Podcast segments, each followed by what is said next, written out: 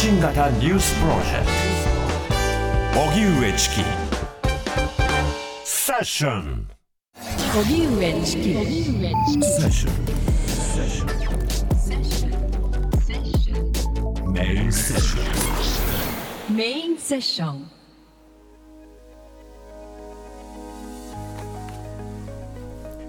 イスラエルとハマスが一時休戦。今後の情勢はどうなるのかイスラエルとイスラム組織ハマスとの間で人質の一部解放と戦闘休止などを合意したことについて実際に履行されるのか注目が集まっています。4日間の戦闘停止は日本時間の今日午後にも始まりこれに伴いガザにいる人質の一部が解放されると見られていましたがイスラエルの国家安全保障顧問は22日現地24日までは始まらないと発表。イスラエルの複数のメディアはハマスが戦闘停止の協定を批准していないことが遅れの理由だと伝えています。一方イスラエル軍は22日ガザ市のシファ病院の地下で発見したトンネルの新たな内部映像を公開。ただそこがハマスの司令部かどうかは分かっていません。ハマスの越境攻撃により始まった今回のイスラエルの侵攻。ガザ側の死者が増加する中今回の一時休戦は国際社会が注目していますがアメリカやカタールが仲介役となったとされています。そこで今日はこの休戦の背景や今後の行方そして国際関係について専門家の方と考えます。では本日のゲストをご紹介しましょう。えパレスチナ情勢について詳しい防衛大学校国際関係学科准教授の江崎千恵さんです。リモートでご参加いただきます。江崎さんどうぞよろしくお願いいたします。よろしくお願いいたします、お願いします。続きましてアメリカ政治や外交について詳しい上智大学教授の前島和弘さんにはスタジオにお越しいただきました。よろしくお願いいたします。お願いします。どうも。まず江崎さんに伺いたいんですが、はい今回イスラエルとハマスの一時休戦、まあ直ちの休戦の中で数日間間があるわけですが、今回の休戦についてはどのようにご覧になってますか？そうですね、えー、もともとハマスとしては人質の存在というものがイスラエルに対する有効な取引材料だったので、ハマスからするとこの一時休戦、そしてまあ燃料の搬入などを非常に強く求めていたという経緯があります。で、これまでも繰り返しこの間接的な政治協議は実施されていたんですが、イスラエルの側がなかなか、あーまあ、OK を言わなかったということです。ただ、イスラエル側にも人質解放の機会があるのであれば、まあ、それを有効利用すべきという声は、あの、あったわけですね。まあ、ですから今回、こういった形で、まあ、合意が締結されたということは、えー政治的な協議を通じて、まあ、間接的ではありますけど、政治的な協議を通じて、部分的とはいえ問題解決を図るという、まあ、そういう機運が高まったという意味では非常に意義があるのではないかと思います。うんまあ、イスラエルのその政権内でも、まあ、相当まあ意見が分かれているという点ですが、この温度感というのはどうなんでしょうか？そうですね。あの、これまでイスラエル側がハマスとの間接的なこのお協議の、まあ、内容に対して首を縦に振らなかったというのは、まさに政権内部も割れていたということの証なんですね。ただ、今回、えーこれまで人質の機会があったのに、それがなかなか実現しなかったということに対して、イスラエル国内の人質の家族がかなり強い反発を示したというふうに言われています。で、この動きを受けて、これまでも一貫して軍事的なあー作戦の実施が重要なんだということを主張してきたガラント国防省ですとか、まあ、イスラエル、えー国防軍の参謀総長ですとか、まあ、こういった人々が、この人質解放のために、まあ、一時的に休戦するというのは、まあ、支払うべき当然のコストなんだというふうな認識に改めたということが言われています。ですから、イスラエル側でようやく、まあ、ある程度足並みを揃えて、政権側がこういった合意内容を受け止められるようになったという変化ではあると思います。うんその休戦なんですが、まあ、10日間を最大でもまあ上限とするというようなことがまあ今回決定されてます。この背景というのは、江崎さんいかがですか？うん、そうですね。まあ、あのー最低4日ということで、えーまあ、人質をそれ以降10名ずつ返すなら1日伸ばしていくという話ですね。まあ、この、あの、イスラエル側のお見方としては今申し上げた通り、いまあ、当初割れていたのが、今ようやくこう修練しつつある。まあ、修練したということではあるんですけど、やはりイスラエル軍は、えー臨戦態勢を崩してないわけですね。ハマス側がこれをどこまで本気で履行しようとしているのか。もし、この休戦期間にもミサイルなどが飛んできたら、直ちに応戦するということなわけです。で、えーイスラエル軍はやはりその、えー軍事的な勢いを止めてはいけないという立場ですから、えーこの合意がなされる前にもガザ南部にも侵攻するというような意図も表明していたわけですね。で、そういった中で、えーやはりそのお一時休戦をあまりにも長く引き延ばしてしまうと、まあ、イスラエル軍としても、それから国内のよ世論的にも、えーこの軍事作戦に支障が出るのではないかというような不安はあるんだと思います。まあ、ですから、やはりそんなに長くハマス側に猶予を与えてもいけないというような中での、まあ、えー着地点だったのかなという気がします。うんまあ、4日終わった後、これも延長されるかどうかはまだわからないので、まあ、最低4日というのはイスラエル側にも受け入れられたということだと思います。なるほど。今回の休戦の背景、前島さんいかがでしょうか？まああのえーアメリカもずっとこれ動いていたわけですね、もう10月のこの最初の段階から、えー、と人質を解放させないといけないと、えーで、カタールが、えー、とイスラエルともハマスとも話ができる、えー、と存在であって、あとエジプトもこうに関わって、アメリカとしてはカタールを中心に、えー、とアメリカ、カタールで、えーいろんな形で話を進めながら、えーようやくですよね、えーずっとやってきてようやく、えーで、えーで、まあ、これようやくですが、まだ今後どうなるか分かりませんが、これをうまく停戦に持ち込みたいと。いうところはあるかもしれません。一方で、イスラエルの自衛権はアメリカとしては認めますの、認めていますので、この辺の難しさですよね。イスラエルの自衛権は認めるけども、イイスラエルが今自衛権の行使は過剰ですので、えーこの過剰なところはやめさせないといけない。まあ、停戦に持ち込んだ方がいいというところだと思うんですが、このあたりのバランスは難しいところかもしれませんね。うんそのアメリカが言うその自衛権の位置づけについて改めてなんですが、自衛権はその一般的にはその国家対国家の戦争の時に、まあ、あの一定程度防衛のために応戦するという格好になると思うんですが、今回そのハマスという組織に対する応戦の中で、あのガザ全域にこう攻撃が行くというような格好になっています。これをこう自衛と呼べるのかということ自体も論点になっていますが、この点どうでしょうか？なんですよね、自衛と言えるかどうかと、えーもう一説にはあの、はえー、とガザ地区のもう5割近い、48%ぐらいでしたっけ、えーもう住宅も全部潰れてると。というのは、やっぱりこれは過剰な動きであって、えー言ってみれば戦争犯罪であると、あのーあと一方、これ、ハマスの方も、まあ、今、地上の、地下のトンネルの話がありますけども、えー、とずっとこう言ってみれば人質を盾にしている、やはり一般の人々を盾にしてきたので、えーこういうことはおそらく起こるであろうということであって、まあ、どちらもどっちのところありますけれども、やはり、えー、と今の段階はどう考えても、イスラエル側の過剰な攻撃に見えると、えーこれはもう、えー、と世界対イスラエルとアメリカ。っていう構図がどうもできていて、えーこの部分はアメリカの中でもかなり批判が出てますよね。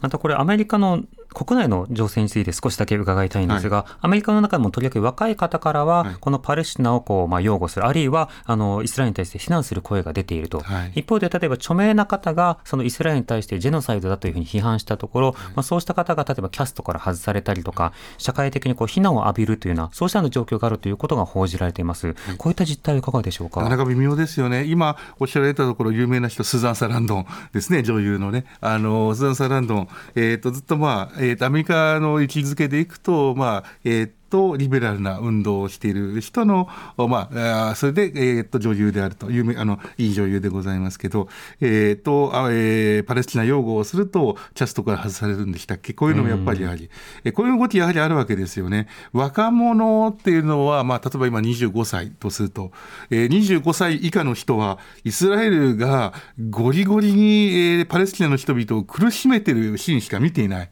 えーですので、それから見れば、この話って、もちろんガザの、あのガザでもハマスのテロはこれとんとんでもないけど、ガザの人々の味方、あのえーガザの人々の命を考えてみろっていうのは、これ、当たり前の話かもしれません。一方で、えーその映画のキャストとかを決めている、まあ、50代、60代の人にとってみれば、いや、イスラエルというのはアメリカが育ててきた、そして、えーっともっと昔から昔のことにた戻っていくと、第二次大戦では大変だった、あのえーホロコーストがあったアメリカとしては、保護しないといけない人々なんだ、えーその人たちにとって何言ってんだって話になってくる。っていうこの世代間の違い、えーっとこのキャストの話、スーザン・サランドンさんの話を見てもそう思いますよね。うんそうした中で今回4日間の休戦ですけれども、江崎さん、この4日間というのは、その何にとって十分で何にとって不十分なのか、そもそもこの4日間というのはどういった休戦期間と位置づけられるのか、この点いかがでしょうか？そうですね。あの、イスラエル側にしてみれば、おそらくその国内の、えーまあ、軍事行動を止めるべきではないというような軍側の見方と、まあ、それ以外、えーまあ、機会があるなら生かすべきだということだし、世論にも配慮しなきゃいけないしっていうようなバランスの中での、えーまあ、答えの導き方だったと思うんですけど、ハマスにとって、まあ、4日間、もちろんないよりは、まあの、いいのではないかという程度ではないかと思うんですね。支援物資が、あまあ、入るとはいえ、当然ながらかなり人道危機は深刻化してますから、まあ、そこに、えーどこまで十分にいカバーできるのかという疑問は、あの、拭えません。で、ハマスが体制を立て直すのではないかというような、まあ、あの、ちょっとこう、否定的な見方がイスラエルの新聞なんかにはあるんですけれども、まあ、この4日間で、ハマスとしても、例えば瓦礫の下に、えーまあ、組織の戦闘員の遺体がまだ残ったままになっている。で、一体誰が亡くなっていて、誰がまだ、えー生きているのか。おそらくそういう情報も十分には整理できてないのではないかと思うんですね。まあ、そういう意味では、そのあたりをきちんと把握できる期間にはなるのかもしれませんが、ただこれでイススラエルとのその戦闘の、まあ、対局が変わるかというと、ハマス側もそうは見ていないのではないかと思います。今、イスラエル側によると、ハマまあ、ガザから1万発ほどのあのミサイルが飛んできたということなんですね。はいで、ハマスが持っている、えーミサイルの数は、これもイスラエル側によると、多くても1万5千発というふうに言われています。まあ、あの、全部が、まあ、ハマスのものではないのかもしれませんけど、まあ、ハマスとしてもかなり、えー追い詰められている状況に変わりもありませんし、まあ、今後どんどん、えーまあ、自分の手持ちの、えーまあ、まあ、武器などがなくなってくると、えーイスラエル側とのその、軍事的な、あーまあ、非対称性を覆すには当然至らないわけですから、うんまあ、少なくとものこの4日間というのは、まあ、ハマス側が、まあ、えー自分たちのその体制を少しでも立て直すことはできるとは言えるかもしれません。うんただ、あの状態をこう変えるほどではないと。一方で、その市民にとってなんですが、今回のその休戦期間、その国際的なその人道支援というものが可能なのか、市民は例えば避難というのは今後今回相当程度難しいような状況の中で、何か事態が改善しうるのか、こちらいかがでしょうか？そうですね。もう、あの、北部は、まあ、あの、9割方、あの、避難したとは言われてはいるんですね。ただ、あの、ご指摘の通り、南部に移動している、えーパレスチナ人が、域外に出られるかというと、非常に、まあ、あの、それこそ、乳児ですとか、治療が必要な人に限られているというのが実情だと思います。で、そういった中で、えー支援物資を入れるというのは今、やはり南の、えーラファ1箇所に限られているわけで、まあ、やはりそこにどれだけ、えーまあ、支援物資をあ集めて実際に入るのかという、この履行の状況が非常にあの重要なわけですよね。まあ、そこにどこまでこの4日間の休戦というものが、まあ、寄与するかというと、まあ、あの、パレスチナ人のその安心感は、あーえーまあ、違うかもしれませんし、安心して支援物資を、えーまあ、手にできる状況かもしれませんし、そういう心理的なところはもちろんあるとは思いますけれども、えーまあ、4日間で十分とは言えないとは思います。うんまた先ほど江崎さんもその南部の方にもこう攻撃というものがま行われているのだというような話もありました。また、この具体的な4日間の休戦が始まる前にも、あのさらに攻撃が加速している点というのもあります。今、攻撃の範囲と、そしてま速度、あるいは規模というのはどうでしょうか？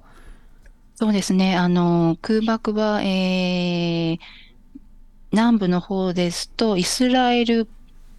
領に近い方に、えー、まあ、あ向けて、えー、撃たれているとは言われているんですね。それは反対側のその海側に近いところに人々が避難をしているということですから、まあ、えー、そういったところではない箇所に、えー、どうも向けて撃たれているわけのわけではあるようです。まあ、しかしながら、その、全くでは安全かというと、決してそういうわけでもないですし、えー、こう、あの、防ぐようなものもありませんし、まあ、南についても非常に懸念はあります。で、北についてはもう、えっ、ー、と、イスラエル側は、まあ、えー、ほぼ包囲を、まあ、制圧したということも言っているくらい、えー、侵攻の度合いというものは深まってきていて、もうみな、あの、海からも、えー、完全に、海と海岸線からイスラエル軍も入ってきていますから、まあ、ガザ市内と海が遮断をされている、ほぼ遮断をされているというような状況ですし、うん、えー、南側も、ガザ北部の南側も、えー、まあ、あの、渓谷に沿ってイスラエル軍が抑えてますし、北側もいるという状況ですね。まあ、で、東からも、まあ、あ包囲は、えー、強まってきているという状況ですから、もうかなりイスラエル軍としては、えー、まあ標的を少しずつ制圧をしていって、まあそれなりに軍事的な成果を自分たちは上げているというふうな認識も出てきていると思います。うんその中、そのアメリカ政府のイスラエルに対する姿勢、パレスチナに対する姿勢、これはこの1か月半でどのように前島さん、動いていったんでしょうか？うん、えっ、ー、と、まあ、基本的なところはイスラエルよりは変わっていない。イスラエルの自衛権を守るというところをずっと言ってるんですが、あまりにも過剰だと、自衛権の行使が。そこのところでだいぶ批判が出てきて、まあ、このベクトルもっともっと大きくなっていくっていうところだと思うんですよね。で、あの、ちょっと話が戻るかもしれません。この4日間の停戦、停戦、まあ、一時、一時休止ですね、えー、停戦までいかない、ここのとこなんですが、今、アメリカ側で一斉にやってるニュースがあります。はい、えこれはどういうことかというと、今回、おそらくハマス側が50人解放すると。その中には3人のアメリカ人がいて、うん、その中には4歳のアビゲールちゃんがいて、で、アビゲールちゃんという可愛らしい女の子の、女の子なのかな？えっ、ー、と、写真がどこでも出て、そしてアビゲールちゃんの親戚のおばさんが、どこのメディアにも出て、同じ話をして、はい、えー、要するに、で、しかもアメリカって、あの、今日23日は感謝祭であります。うん、えー、ブラックフライデー、あの、いろいろバーゲンが日本もありますけど、えー、明日から始まるわけですが、要するに、感謝祭の日にアメリカ国籍のこの3人で、しかもアビゲールちゃんを助けることできたらいいねっていう、このストーリーがどうもだいぶ政府側も作ろうとしていて、これは政府の人がこのアビゲールちゃんの話よくよく出すんですよね。はい、このあたりの何とも言えないうさんくささというか、はい、そもそもこの問題っていうのは、あの、えっ、ー、と、ハマ、まあ、イスラエルの人、ハマスの攻撃大変だった。そして今、イスラエルの過剰な範囲、えっ、ー、と、過剰な自,、えーと、自衛権行使で、えー、パレスチナの人、ガラスガザのガザの人たちが困ってるところなんだけど、なんかちょっと違う、やっぱりアメリカ人の物語にどうもすり替わっていて、えー、そこで、えーと、人々はあアビゲールちゃん、えーまあ、助かるんだと思うんですが助かまだまだまだここまで解放されていません、えー、助かってよかったね、えー、バイデンよくやってるねっていう話にどうも持っていきたそうな雰囲気がありますよね。まあ、こうならないかもしれない。はい、あのこれも明日明後日ぐらいこれまさにこうなってくるかもしれませんけどね。その親戚の方あのアビゲールさんの親戚の方はどういった話を展開あのいやあの早くもうちのアビゲール可愛いんだけどなんか早く帰ってきてほしいですなるべくもうもう今もうすぐ見たいですって、かなりでも冷静に各各チャンネル出てますので、はいはい、えー、全てのニュースあの重要なニュースに全部出てますのでかなり冷静になんか仕組んだような感じでこんなこと言って怒られちゃうかもしれませんけど、あのあの大変な話だから。だけどいずれにしてもかなり冷静ではあっても同じ話をあの政府のこ、えー、報道官も言ってますね、はい、えー、そういうことを考えていくと何かサンクスギビングに合わせてここでやってくれみたいな話もずっとあったんでしょうな、サンクスギビングっていうのは感謝祭でございますけど、はい、はい、そうした中でそのアメリカがまあ外交的にまあ成果を上げつつある。それによってまあ休戦もするし、アメリカ人の命を守ったんだというふうに語られる。ただ一方でそのじゃパレスチナ、ガザの人々の命はあの同じく亡くなっている赤子の命はというところでいうと、その語り方にはやっぱり温度差があるわけです温度差があるし、なんと、まあ、このストーリー、えー、ストーリーの作り方っていうのは何とも言えないですよね。アメリカの物語になっているわけですね。なるほど。一方でそのイスラエル軍、今回のその大規模な攻撃の背景には、その誰がハマスかわからないし、ハマスはあちこちに隠れているのだ、まあ、そして病院などもあのハマスが利用しているから攻撃しているんだというふうに主張しています。まず江崎さん、この病院というものの議題設定のあり方や実態などについて、またイスラエル側たびたびその証拠なるものを公開してますが、このあたりいかがでしょうか？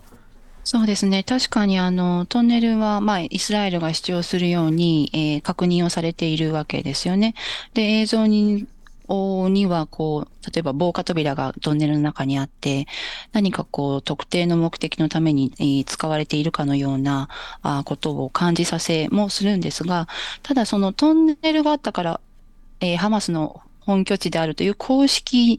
これがどこまで成り立っているのかという点については、まだ証拠不十分じゃないかなというふうに感じざるを得ないんですね。はい。明らかに、こう、ハマスの、お例えば本拠地があったとか、まあ、何らかのその拠点であるというふうに、えーそのトンネルが示す証拠っていうのは、し正直なところ、おやっぱり足りないのではないかというふうに思います。うんあの、地下のお非常に大々的なあのトンネルの図が示されてきましたけれども、はいまあ、一体その今、映像で映っているトンネルがどの部分なのかということも正直よくわからないので、ええまあ、全体像はイスラエルがあの思うようなものを提示してされているのではないかというふうに疑ってしまいたくもなってしまう状況ではないかと思います。確かにイスラエルあのこれまでそのハマスは地下にその大規模なそれこそアリの巣のようにこう広がったあの地下のまあ空間というのがあってそこで例えば本拠地があり武器庫がありというようなことをまあ示してきたわけですが今回公開されたのは一部の通路とそこから出されたとされるまあ一部武器というものがあると。えただそれが実際上どういうふうに機能していたのかということとだからこそそうした病院を攻撃していいというような根拠につながるということはなかなか言い難いというところがありますがこういった情報をあの日々日々出してくるイスラエルの狙いというのは江崎さんいかがでしょうか？そうですね。まあ、これはもう自分たちの、えーまあ、軍事作戦を正当化したいということだと思うんですね。はいまあ、イスラエルとしても、おおそらく、まあ、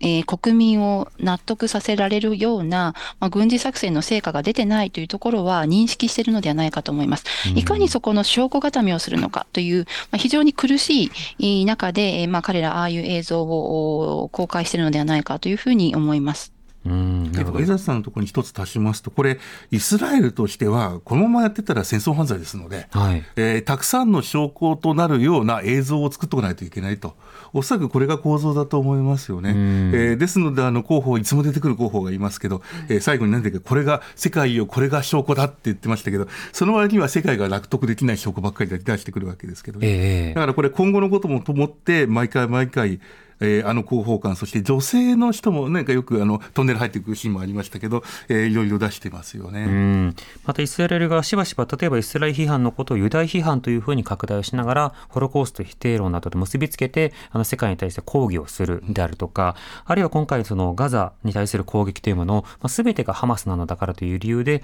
より拡大していくということになる。ただあのこれアメリカも想定できてないと思うんですけれども、あの今後カーブ4日間の休戦の後、まあ、戦闘が再開されるか否中にかかわらず具体的な北部などの統治であるとか復興であるとかこうしたことはまだ全く絵が描けてないと思うんですがこちらいかがでしょうか？が描けてないと思いますよね。で、おそらくこのままたら、おそらくハマスが何かやれるっていうのは、イスラエルも、あ例えばハマスが、ハマえーと停戦ができた。でもハマスをお世界が支援して、あそこで、こう、えっ、と、ガザの方で、えっ、と、統治していくってなかなか考えにくい。とすると、えー今、あの、ヨルダン川西岸地区の、えっ、と、ファタハの方から人持ってきて、えーそれでパレスチナに統治してもらうみたいな感じになると思うんですよ。それを国際社会、国連だったり、まあ、アメリカも支援するかもしれませんけど、そういう形もおそらくなってくるかもしれませんけど、まだまだその、その前の段階で、えーそもそもこの4日間の停戦がうまくいくかどうか、えー2008年も2014年も、えーミサイルが飛んできたってことで停戦が終わっちゃった、はいあことがあります。えーそんなことを考えていくと、今回も全くうまくいくかわからないというところだと思うんですよね。うんで、一つだけ、あの、はいさっきの、これ、イスラエルの、あのね、オニオンさんがちょっとおっしゃって、ここで僕言い知りたいんですけど、あの、反ユダヤ主義とイスラエル、反政府の動きが、えー、と反政府は反ユダヤ主義だに、えーこう話を変えちゃってますよね。うんこれはすごく問題で、我々が本当に怒ってるのは、反イスラエル、イスラエルの政府なんですよね。ええそれを反ユダヤ主義、アンタイセメティズムっていう英語で言いますが、アンタイセメティズム、反ユダヤ主義にしてるんだっていうところはすごくあって、ただ、でもあの、これ我々もそこを注意しないといけないのは、日本のネットとか見てても、ああのイスラエル人ってわがままだから、こんなことするよね。あのイスラエル人ってなんか勝手に椅子を、えー、と何人分占拠して、出てけって私たち言ったけど、あの飛行機のやり方、飛行機であのイスラエル人ってやっぱりとんでもないやつだねっていう、なんか変な動きになっちゃって、我々もここ、えー日本の問題として、えーイスラエルの政府はいかん。だけど、反ユダヤ主義に持っていったら、それこそイスラエルがイスラエル政府が言ってることと同じになっちゃうので、気をつけないといけないですよね。そうですね。それこそまあ一つ噂の自己実現というような言葉もありますが、ある種のロジックというものが、あの、それを口にしていくとどんどんどんどん実際にかなっていってしまう。つまり実際に私たちはこういうふうに攻撃されてるのだ。だから反撃してるのだというロジックでものすごく攻撃的に自分たちがなっていくと、実際に周囲がやっぱりあの国の人たちって嫌だよねっていう格好で、まあ、憎悪が拡大していくということが起こったりする。一方でそうしたヘイトクライムになっていくわけですね。うんでヘイトに対する注意が一方あ重要な一方で例えばヨーロッパなどにおいては例えばホロコースト記念館などがイスラエル支援のメッセージを出したりするなどやはりそういったそのイスラエル非難というのは相当しにくい空気がもともと欧米などにあった中で今回の出来事がありその市民の言論の吐き出し方や発信の方などについても、まあ、相当こう手探りの状況があると、まあ、そうしたの温度感の中であるということは重要ですね。ですね。でもう一つ、その例えばファタハを連れてくるというのが一つの、まあ、あり得る選択肢、イスラエルは取り入れ選択肢なのだとして、実際にそのヨルダン川西域地域でも、やはりその多くの入植者が実際上イスラエル化しているという状況がある。そうすると、ファタハの自治ですよというふうに言いながらも、結局はその入植を進めていくというようなことが起こり得るのではないか、この点どうでしょうか？あの起こり得ますよね。だからここは本当に国際社会がチェックしないといけない部分で、でも要するにあのヨルヨルダン川西岸地区っていうのを見てみると、もう無縮状態ですから、ん同じことをもう一回やるんだろうということになると、えーこれやっぱり注意しないといけないところです。ですので、これ、もしうまく、うまくというか、この、まあ、まだどうなってこれ、ハマスがどうなるかって問題もありますけど、はい今後を見ていくと、やっぱり、あんたあんたる気になりますよね。こうあのパレスチナの人たちのことを思っていくと。えーでいろんな意味でイスラエルはさらに締め付けを厳しくしていくだろう。国際社会がそれを止めようとするわけだけどっていう、そういう流れにおそらくなってくるんじゃないですかね。うんそして江崎さん、今回のその4日休戦というものについては、あのやはり多くの、例えば、まあ、日本メディアの、ね、社説などを見ても、これがその永続休戦、そしてまあ和平へというようなことを願ってはいるということが書かれているんですが、その実際の実現可能性についてはいかがでしょうか？そうですね。うん、まあ、あの、イスラエルと、イスラエル軍としては少なくとも、まあ、えー4日終わった時点でもし延長がないということであれば、すぐに軍事攻勢をまた再開したいということなんだと思うんですね。一方で、えー私は、まあ、こういうの理由でハマスが今回は必ずこの人質の解放を履行しなければいけないんじゃないかと思ってるんですけど、それは、あの、ハマスとすれば、もう人質の存在というものが最大の武器なわけです。いくら頑張っても軍事的な非対称性を変えられないわけですよね。すると、ハマスとしては今回人質をまあ4日にわたって、えー1日10名なり十数名なり解放し続けていくと、それがイスラエル国民からすると、特にまあその人質の家族を含むまあその社会の側からすると、ハマスは人質を解放する、こういう道もあるということをきちんと証明することになるんですね。うんすると、イスラエル軍が仮に、まあ、あー軍事攻勢をまた再開をして、しかもその南部にも入るということ、意思を表明しましたから、そうなった場合に、でも人質どうするんだ？ハマスは返すかもしれないじゃないか。やっぱこの政治協議に、えーより機会を見出す。人々の存在というものを、まあ、今回そうですけど、軍として無視できなくなるのであれば、その積み重ねで、えー以前よりは停戦というものが実現される環境が少しずつ整っていくということは申し上げられるんじゃないかなと思います。ただ短期的にすぐ停戦に結びつくかというのは、まあ、やはり、えーイスラエル側が、まだ十分な戦果を出し切れていないというところもあって、えー非常に難しいのかなというふうに考えていますう。んまたイスラエル・パレスチナの相互の歴史の中でも具体的な会話に向かっていこうとするとそれをまあなかったことにした方が得だという格好でまあご破産にするというような動きもあったりしたわけですがそのハマスは約束を破ったではないかというようなことを状況的に作り上げた方が得になる人も中にはいたりするんでしょうか？えーまあ、あーそうですね。あの、お仮にその停戦となった場合に、えーまあ、あ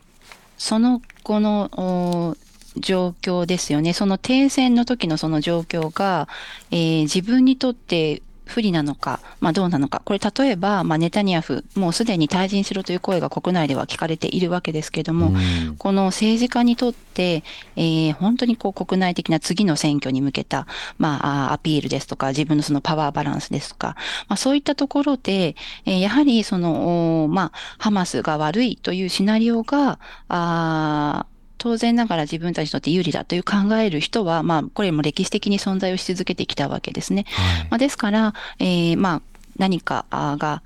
問題が起きたときに、それを相手の責任だと、相手に責任の所在があると言えるような、まあ、状況に、えーもしイスラエルが不利な状況に追い込まれた場合には、まあ、そこにこう持っていこうというふうに、まあ、先ほどその、えーストーリーのお話ありましたけど、まあ、イスラエルとしてもおそらくそういうストーリー作りに躍起になる側面はあるのではないかと思います。うんまたこの休戦がそのハマス立て直し論に着目をされるようなところはありますがイスラエルの軍にとって何かのこう準備につながるという点はあるんでしょうか？あそうですね。一つ、あの、まあ、これイスラエル、あの、ハマスにとってはリスクなのかもしれませんけど、やはりその、人質がどこにいるのかというところを監視できる機会ではあるわけですよね。で、ハマスも、まあ、あの、バラバラに人質を置いているというふうに言われていますから、今回、あの、履行が遅れている理由の一つとして、えーハマス側が解放する人質のリストをイスラエル側に渡せてないということが言われています。まあ、この渡せてないというところが、えー人質の状況を把握できているのか、できてないのかというところが示唆されるのか、ちょっとそこはわからないんですけれども、まあ、こういう状況もありますから、まあ、ハマスとしてはなるべくこの自分たちの非常に重要な機密情報である人質がどこにいて、まあ、どういう施設に囲まれていて、というところをなるべくイスラエル側に、えーまあ、察知されないような形でも、お人質を解放したい。解放しなければいけないという側面もあるわけですよね。まあ、すると、え非常に困難も伴うかもしれませんし、一方でそれはイスラエルからすると、もし人質が解放されれば、またそこで情報を収集することができるわけですから、はいより軍事的な側面で人質を解放するというふうに、えところにつな結びつくと、軍は考えるかと思います。うん。その意味でもその和平などに向けたその一歩ずつというだけではない、まあ、さらなる準備にもつながっている。いろんなところに道がつながっているという話を伺いました。ではここからイスラエル・ハマスを取り巻く国際関係などについても伺っていきたいと思います。Create a better future and new values with you. 荻上チキト荻上チキ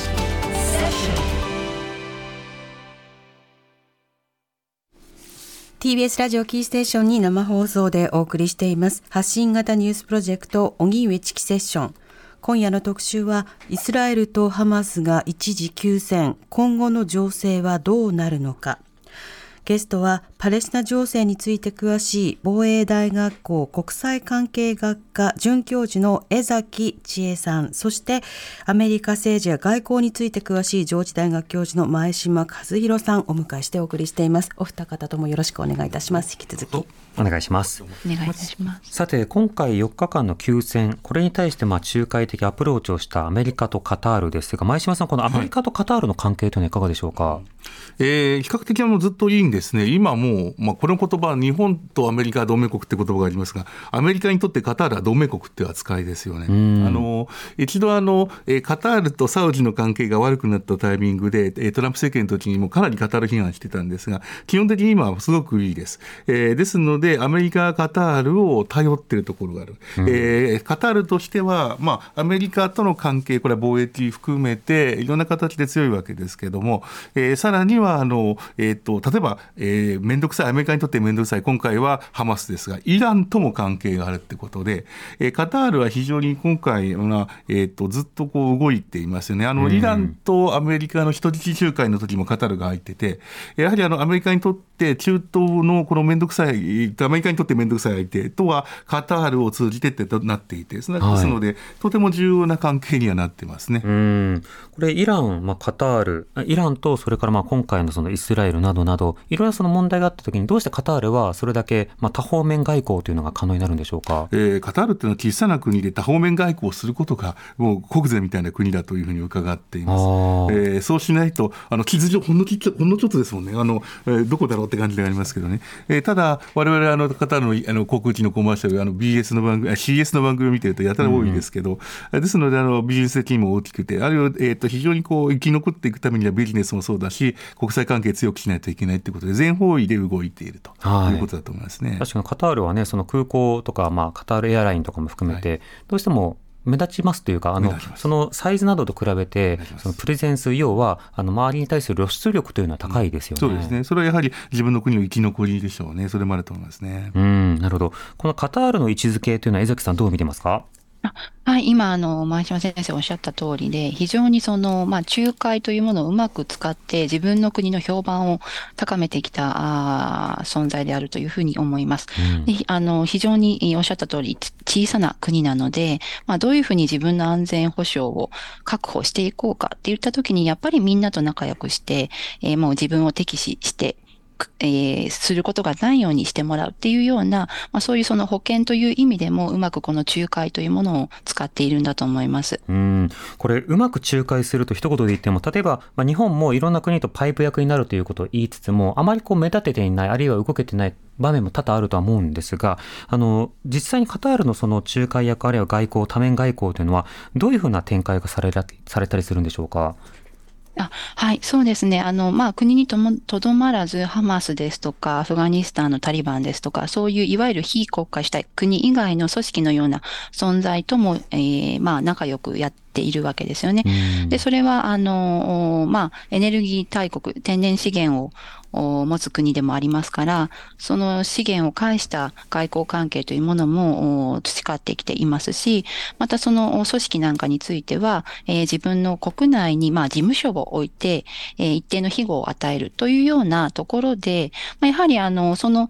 カタールという国に事務所を置くことで、ハマスにしても他の国と接触できる機会が増えたりもするわけですよね。まあ、そういうその様々な資源というものを、えー、まあ、源とした外交を展開していることが、えー、まあ、非常にうまいところなのかなと思います。なるほど。今回そうですね、あの、ハマスの幹部がカタールにいるっていうのはネットによく出てましたが、はい、まさにこれだと思うんですよね。となると一方でその人道的な問題があったときにその国に対してまあ真正面からこう非難するということは控えるというような場面も出てくるということですか？あ江崎さんいかがでしょうか？はい、すみません失礼いたしました。まああのー、まあそれがえっ、ー、と必ずしも自分のその国が巻き込まれている問題で、えー、まあないほど確かに仲介はしやすいかもしれないので、まあ、あのー全方位、まあ、前輪外交ということは、おっしゃった通り、こう、なるべくその圧力を少なくしていないと機能しないということを考えると、まあ、あえー、そういうその、批判を、まあ、避けるというか、そういう側面はあるのかもしれないですね。ただ、まあ、その人道的な危機に対して、やはり、えー、まあ、それをつなぐ、まあ、相手がより自分にとって重要だというふうにカタールが判断した場合には、まあ、その相手国に対して、まあ、何らかの接触を行うことが、まあ、自分にとっての得になるという話ですから、まあ、批判をするというよりも、やはりそういうふうに、えー、まあ、何か得点を稼ぐというようなところに、まあ、安心している国ではないかなというふうに思います。うんではアメリカの世論について伺いたいと思いますが、この1か月半で前島さん、アメリカ国内の世論に動きはあるんでしょうか？うん、じゃ徐々に、えーと、イスラエル支持が、えーと、崩れてきたと、まあえーと、きっかけはあれですから、の病院の爆破のところ、まあ、あれは誰がやってるか分かんないところあるかもしれませんが、あそこでやっぱりもイスラエル問題だよねになってきましたね。うん、それまでは最初のあの10月の頭からの最初の1週間、2週間は、えー、我々は共にイスラエルと共にあるんだっていうのは、本当にメッセージであって、はい、それが強かったわけですけど、でその動きはいまだにあの我々から見るとかなりたくさんあります。えー、2週間、1週間、10日ぐらい前だっけ、1週間ぐらい前ですかね、あのえーと、イスラエル、えーとえー、ワシントンで大きな大きな新イスラエルの運動とかあったり、我々から見ると驚くようなことが結構あります。あるいは、そうですね、パレスチナ系の議員、タイーブさんっていうのがいますが、えー、from the sea、えー、from the river to the sea、あのえー、これはどういうことかというと、えーと、イスラエルを追い出して、えーと、海から、あのヨルダン川から海まで、えーと、我々のパレスチナのところにしようというようなメッセージであるんですけど、その言葉を使ったから非難決議になると。世界がイスラエルを非難しているのに、アメリカはパレスチナの議員を、パレスチナ系の議員を非難しているっていうところは、そこら辺ずれてるところはあるんですけれども、ただ、というのはいつものアメリカなんだけど、でもですね、えー、若者を中心にイスラエルのやり方まずいぞって、あの日々日々、日に、日あの日に日にこの世論があ、えっと、イスラエルに対して厳しくなっていく、えーまあ、すごいと言ってもいいぐらいですよね、その本当に数字はあの一気ではないけど、徐々に変わってきてますね。うん。またアメリカ国内での例えばヘイトスピーチやヘイトクライムも気になりますが、い。かがでしょうか、うん、先ほどの話ですよね、えー、っと反ユダヤヤ主義をどう捉えるか、あと反パレスチナですね、この2つ、やっぱり、えーと、大学とかがね、私も学生がちょうど行っていて、前、連日いろいろデモがあるということを、えー、私のゼミ生が留学してる時にしてるんですけど、よく話を聞きますけれども、えー、連日それで、えーと、ちょっとした意見の違いがやっぱりあり、えー、とそこで、えー、と殴り合いにはなかなか学生の場合にならないかもしれないけど、それを応援していると人たちがちょっと殴り合っちゃったりする、えー、そういうところはあります。それはあのヘイトというよりは、なんか自分たちの運動に納得できないからっていうことですけどね、えー、ただあの、ヘイトクライム、ヘイトスピーチ、えー、これ、やっぱり、えーと、いろんなところが出てきています。うん、えー、数字そのものは、えーと、これ、ヘイトクライムの認定って難しくて、はい、ヘイトクライムってそもそも、えー、例えば、えーと、このイスラエル、このユダヤ人めって言って殴ったら、それは傷害なんだけど、傷害プラスヘイトクライム認定で、傷害プラスでこうて、えーと、犯罪の点数が上がっていくってやつなんですが、このヘイトクライムを、まあ、認めるには時間かかるわけですけど、やはり都市部ではかなり増えてきている、えー、反パレスチナと反ユダヤどちらもありますね。うん、実際その映像などでもこういったヘイトスピーチをしている人がいるとか、うん、こういった衝突や言い合いがあるというようなものが SNS でこう非常にこう拡大されるようなところがあります。でその拡大が本当に逆に火をつけちゃってますよね。うんアメリカはその大統領選挙のあの、まあ、選挙イヤーの前日ということに今はなっているわけですけれども、はい、これが来年やはり加速していくことになるんでしょうか？やはりこの中東の情勢次第だと思いますよね。えー、バイデン大統領としては、まず選挙よりもまずこの情勢は止めないといけないと、うん、こういうところで今動いているところです。えーと、ただ、これが長引いていくと、アメリカ国内、基本的にはイスラエル支持が強い、これはずっと変わらないわけだけど、若者の方は、えーと、いや、そりゃまずいっていうふうに動いていく。この分、えーと、この世代間の差、まあ、世代間っていうのは、あの25歳以下は、えー、非白人がもうマジョリティです。えー、ですので、世代間と人種、エスニシティの差でもあるんですが、えーと、このやっぱり対立っていうのは、どんどんどんどん目立っていく可能性がありますね。うんなるほどその中江崎さんにも伺いたいんですが、はい、では今度イスラエルそしてパレスチナのその周辺国であるそのエジプトやイランあのとりわけパレスチナからは SNS などでもそのアラブの人たちを助けてくれと周辺国の人たちを手助けしてくれというようなことを発信されたりしていますがその周辺国の反応などはどうでしょうか？あそうですね。はい。エジプトは今回、あの、カタールと共に、まあ、仲介国として名前が上がってくる国で、えー、やはり、まあ、隣国、あ、えー、境界線をせ、あ、あの、えー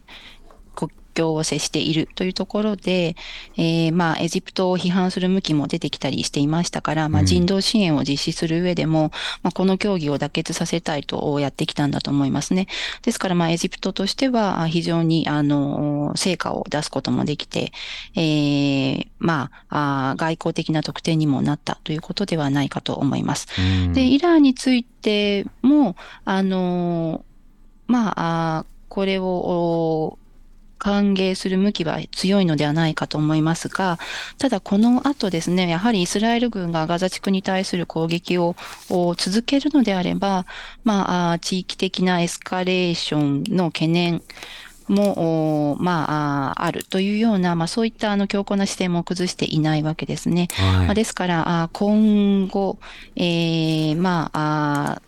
当然ながらイスラエルとしてはガザ地区の情勢をエスカレート、まあ、あの他の地域に飛び火させたくはないわけですけれども、ヨルダン川西岸地区に対する空爆なんかも実施していますし、取り締まりも強化されていますし、まあ、あの北部の情勢も4日間のこの休戦の間でも、えー北部情勢は変わらず緊迫しているというふうにも言われています。まあ、ですから、あえーまあ、イラン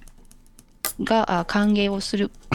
一方で、まあ、イランとしてもまだまだ情勢を注視しているというところではないかと思います。うんこれ実際にその、まあ、4日間過ぎ、まあ、どういった仕方で人質交換がされるのかというのは進捗などにもよってきますし、まあ、その間あの非常にこう先ほどの前島さんの話ですと、まあ、報道あのを通じて世論などの変化というのはすごくあるかと思いますがその後やはりすぐさま戦闘開始ということになるのかその場合、まあ、イスラエル側から仕掛けることになるのか江崎さんこのあたりの注目点はいかがでしょうか？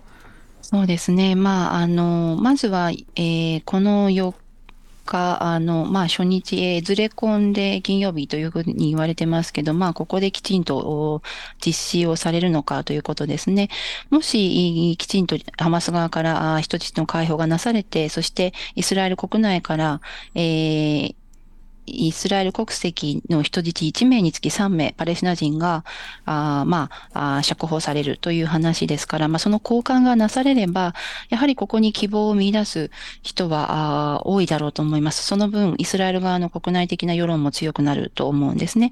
で、えーまあ、ただ、その、おどういう、えーまあ、最大10日間ということなので、まあ、最大のその10日を望むう声は、どんどん高まるかもしれません。まあ、これもその初日、きちんとどこまで履行されるかというところになるかと思います。まあ、一方で、この履行が、えー平穏の下で、すなわちそのガザ地区から何らこうミサイルなどが飛んでこないという状況の中でなされれば、あーまあこの休戦を、おえー正式な停戦に持っていくといううことを支持する声もどんどん高まりかねないので、えーやはりガザ